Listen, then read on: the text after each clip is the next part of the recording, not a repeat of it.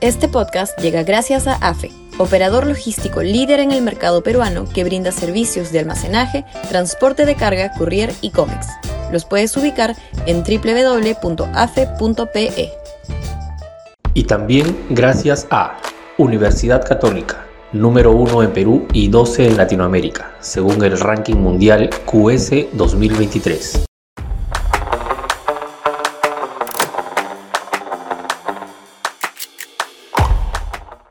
La vacancia es un truco parlamentario para quedarse. Sudaca, Perú. Buen periodismo. Si la oposición congresal no toma plena conciencia de que la vacancia presidencial es imposible, ni apareciendo un audio o video con Castillo recibiendo dinero, el régimen sufrirá mella en la izquierda obsecuente y los niños, que les permite tener al menos 52 votos asegurados, tendremos a este gobierno sentado en Palacio hasta el 2026. Tan inútiles como las megamarchas contra el comunismo son las mociones reiteradas de vacancia. No van a prosperar. Son además políticamente inocuas, no capitalizan a la oposición, no aumenta el número de personas que acuden a las protestas ni mejoran los niveles de aprobación del Congreso.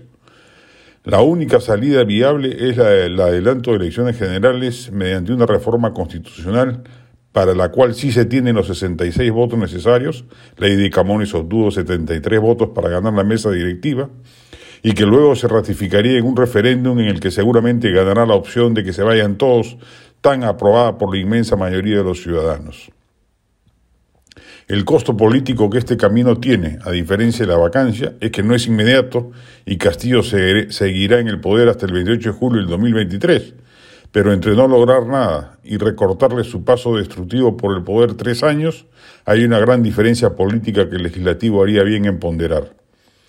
Sería importante además incluir esa pregunta en el referéndum para ayudar a que propuestas impopulares como la bicameralidad y la reelección congresal, que serán sometidas igualmente a referéndum, puedan ser aprobadas por efecto arrastre.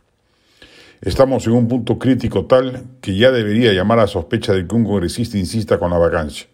Casi significa que simplemente se quiere quedar hasta el 2026 bien sentado en su curul.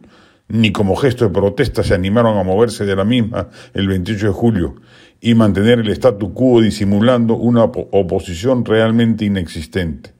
Tenemos al gobierno que tenemos en gran medida por culpa de un Congreso opositor torpe y obsecuente, cuya grita es un psicosocial que en verdad no busca cambiar las cosas y anhela disfrutar las canonjías del poder, cómodamente sentado en el poder parlamentario todo el tiempo que se pueda.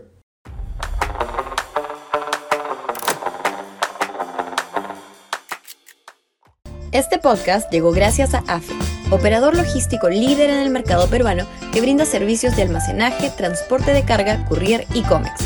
Los puedes ubicar en www.afe.pe.